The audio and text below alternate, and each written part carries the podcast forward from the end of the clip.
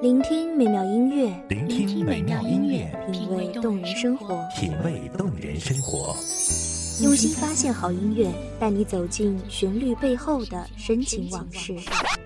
如果我变成回忆，退出了这场生命，留下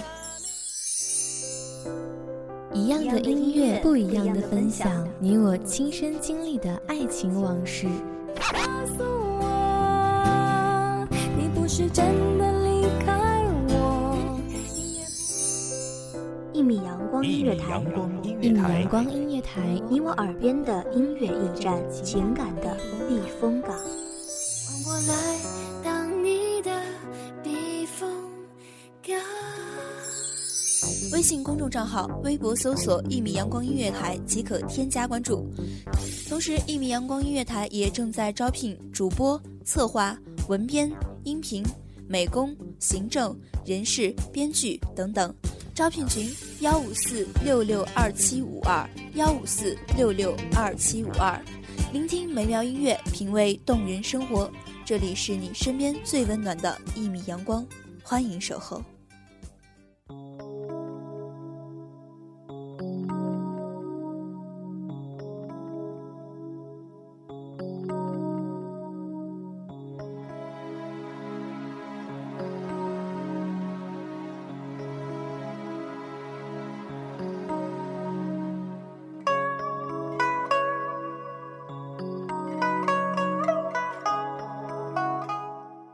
窗烛影摇书案上，野泉声入砚池中。大家好，欢迎收听本期的书墨沉香，这里是一米阳光音乐台，我是主播云无。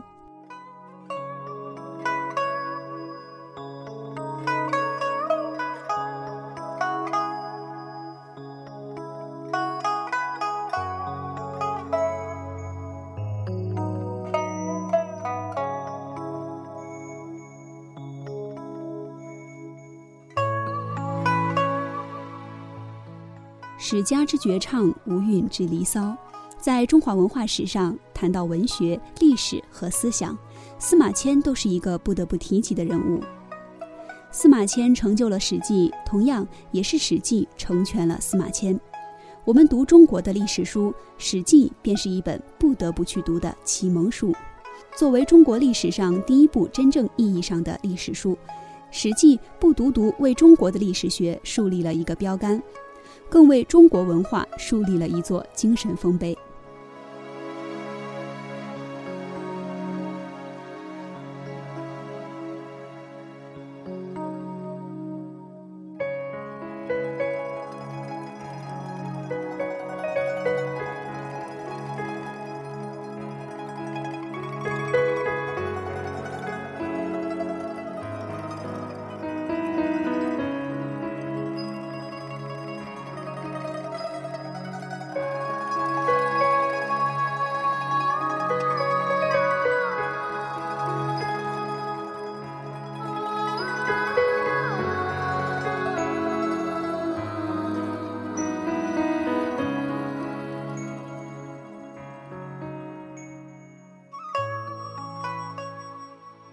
一本书，尤其是历史类书籍，我们首先要去做的一件事呢，便是了解这本书的创作背景。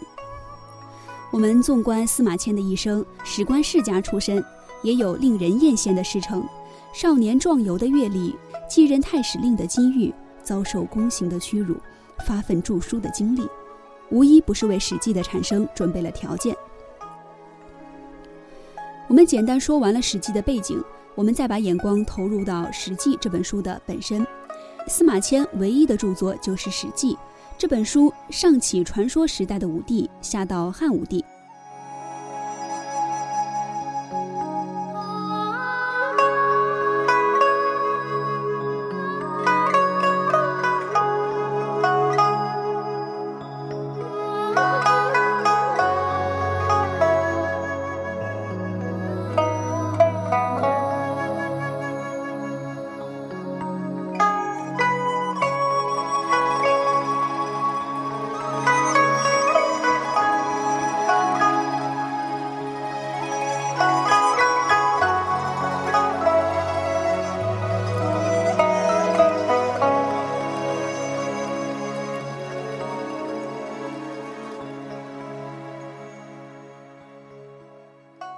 史记》的不朽不仅仅是因为它是中国第一部真正意义上的史书，而且《史记》还开创了一种前所未有的新的史学方法，即纪传体的史学方法。纪传体的史学方法就是以人物为主题的历史学方法。这种方法是将每一个司马迁认为足以特征某一历史时代的历史人物的事迹，归纳到他自己的名字下面，替他写成一篇传记。这些人物传记呢，每一篇都可以独立，合起来看呢，又可以显示某一历史时代的全部的社会内容。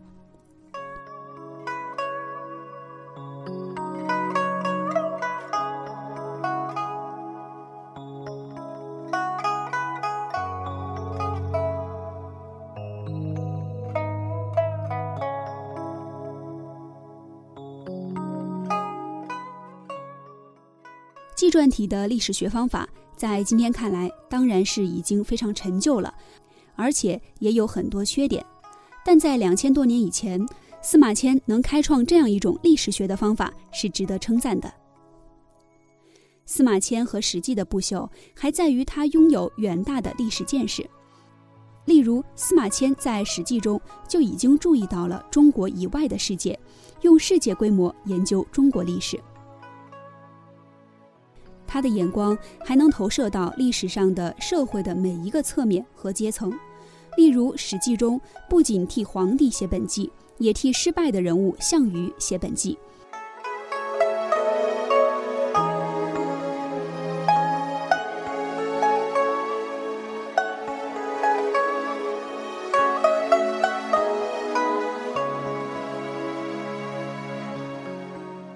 史记》的内容是精彩纷呈、博大精深的。作为二十四史的第一部，它在中华文化中的价值是毋庸置疑的。梁启超认为，《史记》的价值啊，在于开创了几种新的史学局面。在这里呢，我就分享给大家。第一个价值是说，《史记》是以人物为中心。在中国史学界一直讨论的一个话题呢，便是历史是由环境构成还是人物构成。梁启超认为，虽然两方都有道理，但是啊，他更偏向于后者。司马迁在《史记》中开创了以人物为中心的历史观点，以无数个人传记的集合构成一本史书，结果成为人的历史而非社会的历史，这是《史记》的短处。但是对于能发动社会事变的主要人物，司马迁不吝笔墨，为他们在史书上留下了浓墨重彩的一笔，从而得以传承下来。这是《史记》的长处。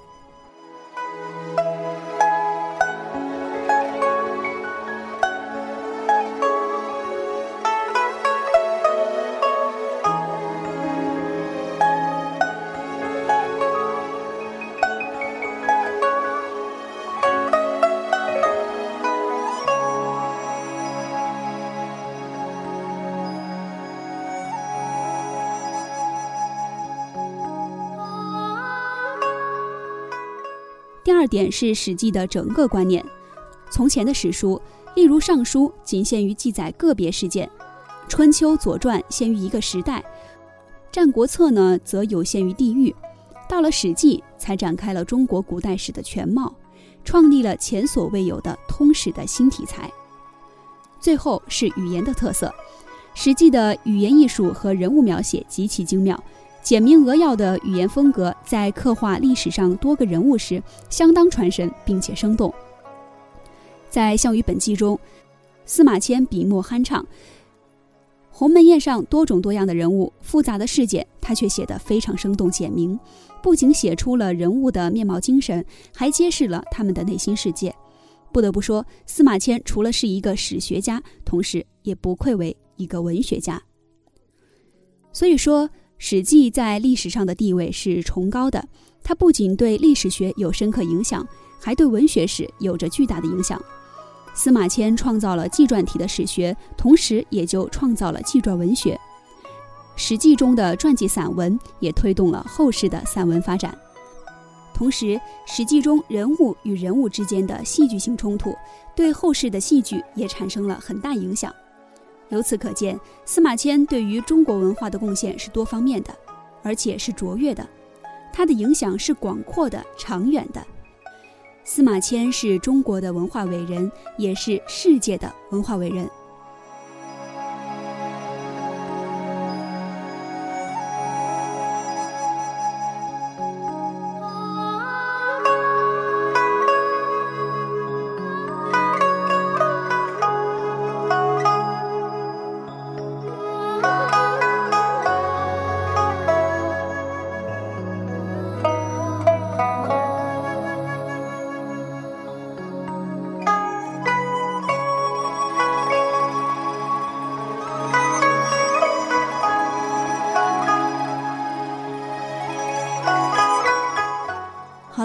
以上就是本期节目的全部内容，感谢您的收听。这里是《一米阳光音乐台》，我是主播云无，我们下期再见。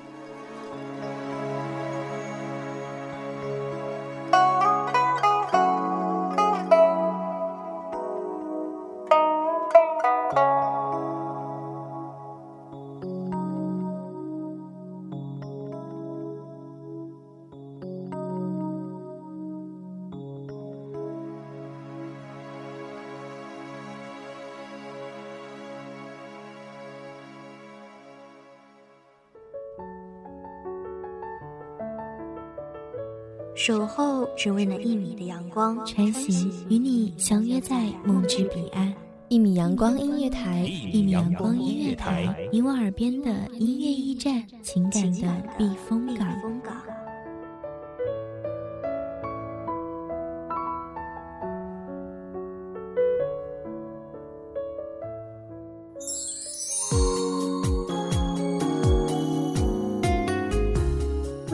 众账号、微博搜索“一米阳光音乐台”即可添加关注。同时，一米阳光音乐台也正在招收主播、策划、编剧、文编、音频、美工、人事、行政、运营等等。招聘群：幺五四六六二七五二。聆听美妙音乐，品味动人生活。这里是你身边最温暖的一米阳光音乐台，欢迎你守候。